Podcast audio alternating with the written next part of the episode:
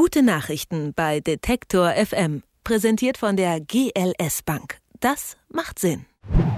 Das Wort Salzkartoffel bekommt eine völlig neue Bedeutung, denn holländischen Wissenschaftlern ist es offenbar gelungen, eine Kartoffelsorte zu züchten, die man mit Salzwasser gießen kann. Warum das so spannend ist, mag sich für uns jetzt nicht direkt erschließen. In unseren Supermärkten liegen immer genug Lebensmittel und Wasser kommt jederzeit aus dem Hahn. Das ist unser Glück, denn wir gehören zur besser gestellten Hälfte. Aber Salzwasser macht 50 Prozent des Ackerlandes auf der Erde so gut wie nutzlos, weil die Pflanzen dieses Salzwasser eben nicht vertragen. Und in manchen Regionen der Erde ist Süßwasser ja gar nicht verfügbar.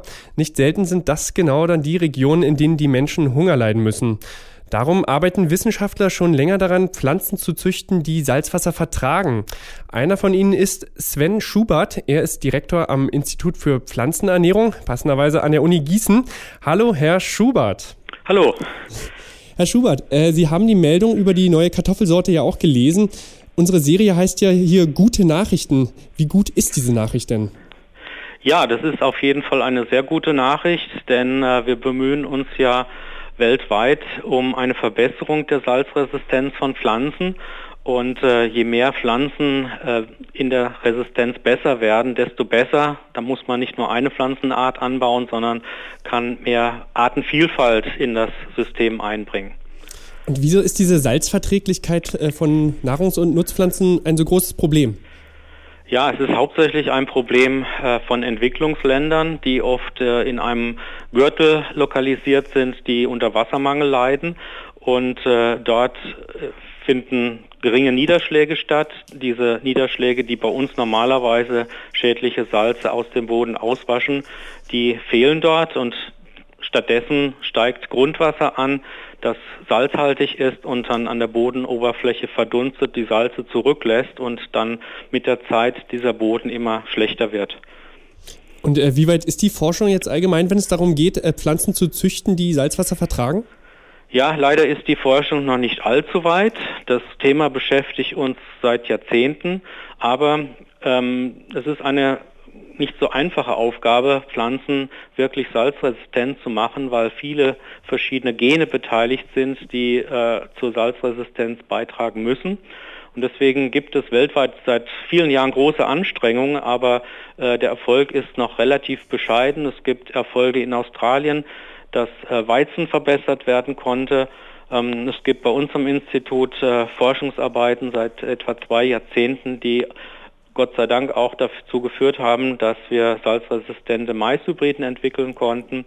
Und das, was man jetzt aus den Niederlanden hört, gibt Anlass zur Hoffnung, dass auch die Kartoffel vielleicht zu den salzresistenteren Pflanzen dann vielleicht gezählt werden kann.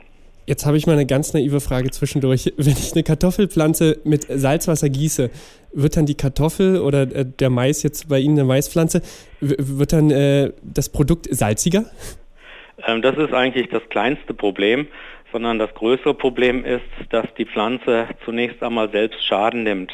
Bei der Kartoffel ist das ganz extrem. Es sind besonders Chloridionen, die die Kartoffel schädigen. Das heißt, die, die, die Blätter werden nekrotisch, die sterben ab und die Pflanze kann dann keinen Ertrag mehr bilden. Beim Mais ist es mehr das Natrium, was toxisch wirkt. Und es ist uns gelungen, äh, Maishybriden zu entwickeln, die weniger von diesem Natrium aufnehmen und deswegen besser gedeihen. Ähm, das Salz reichert sich normalerweise nicht in den Ernteprodukten an, wenn es zum Beispiel um Kartoffel oder Mais geht, mhm. weil die Transportwege in der Pflanze diese Salze ausschließen und nur die Stärke in der Kartoffel eingelagert wird oder im, im Mais. Etwas anders ist es vielleicht bei vegetativ genutzten Pflanzen, also zum Beispiel bei Salat oder Gemüse. Da kann das passieren.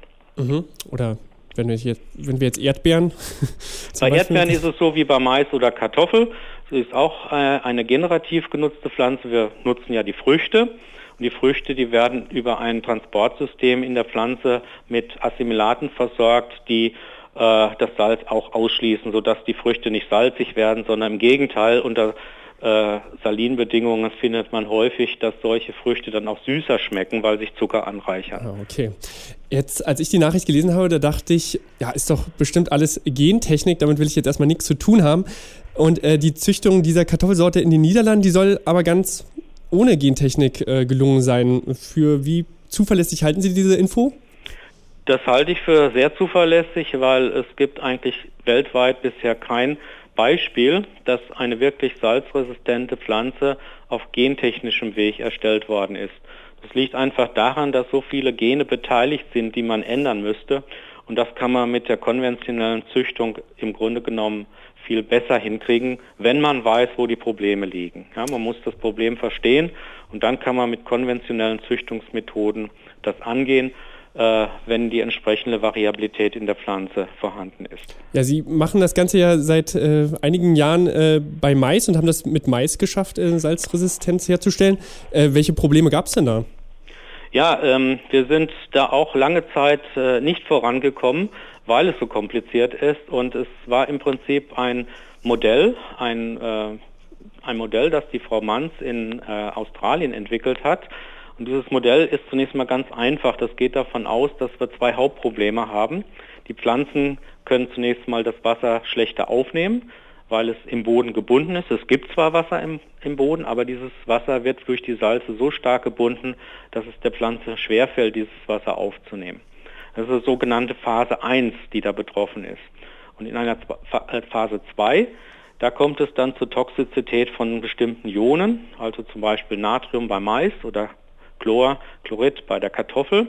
Und das ist unterschiedlich bei den Pflanzen. Und nur dadurch, dass wir diese zwei Phasen klar auseinanderhalten, ist es uns gelungen, tatsächlich auch zu einem Fortschritt zu kommen. Und äh, ist das jetzt eigentlich äh, eine Anwendung, die man, also kann man die auf alle Pflanzen anwenden? Vom Prinzip her ja.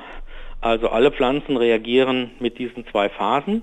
Ähm, die zweite Phase unterscheidet sich bei Pflanzen. Bei der Kartoffel ist es das Chlorid, bei Mais oder auch anderen Gräsern ist es das Natrium, was toxisch wirkt in erster Linie. Also da, da arbeiten Sie daran, dass die Pflanze quasi nicht vergiftet wird. Genau, die, ja, wir haben äh, Mechanismen äh, identifiziert, die einerseits das Natrium aus der Pflanze heraushalten, dass also die Pflanze schon äh, es fertig bringt, diese toxischen Ionen weniger aufzunehmen. Es gelingt ihr nicht vollständig, etwas kommt immer rein und dann gibt es einen zweiten Mechanismus und der verhindert, dass dann das Natrium in den Spross gelangt, also in den oberirdischen Teil der Pflanze, wo es besonders toxisch wirkt. Sie haben ja gesagt, äh, die gute Nachricht ist besonders eine gute Nachricht für Entwicklungsländer. Geht das Thema auch uns hier in Europa was an? Weil das Problem der Pflanzenbewässerung scheint ja irgendwie weit weg, oder?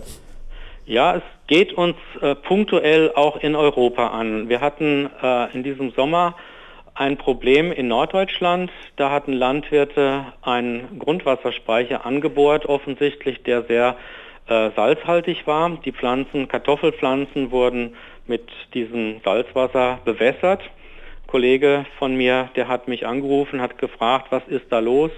Und es hat sich herausgestellt, dass da tatsächlich äh, saline Verhältnisse in diesen Böden aufgetreten sind durch die künstliche Bewässerung von Kartoffelpflanzen. Und ähm, insofern geht uns das hier zumindest punktuell auch in Europa an. Und äh, es gibt ja in den Niederlanden auch äh, Regionen, die sehr stark von Salzwasser betroffen sein können. Und da könnte das in Zukunft auch eine Rolle spielen. Süßwassermangel ist ein großes globales Problem. In den Niederlanden konnten Wissenschaftler nun eine Kartoffel züchten, die mit Salzwasser gegossen werden kann. Das ist unsere gute Nachricht heute. Und die zweite gute Nachricht lautet, solche Erfolge konnten auch schon mit anderen Pflanzen erzielt werden. Mit Mais zum Beispiel an der Uni Gießen. Sven Schubert hat diese Forschung geleitet und mit ihm haben wir darüber gesprochen. Vielen Dank, Herr Schubert. Ja, ich danke auch. Gute Nachrichten bei Detektor FM. Präsentiert von der GLS Bank. Das macht Sinn.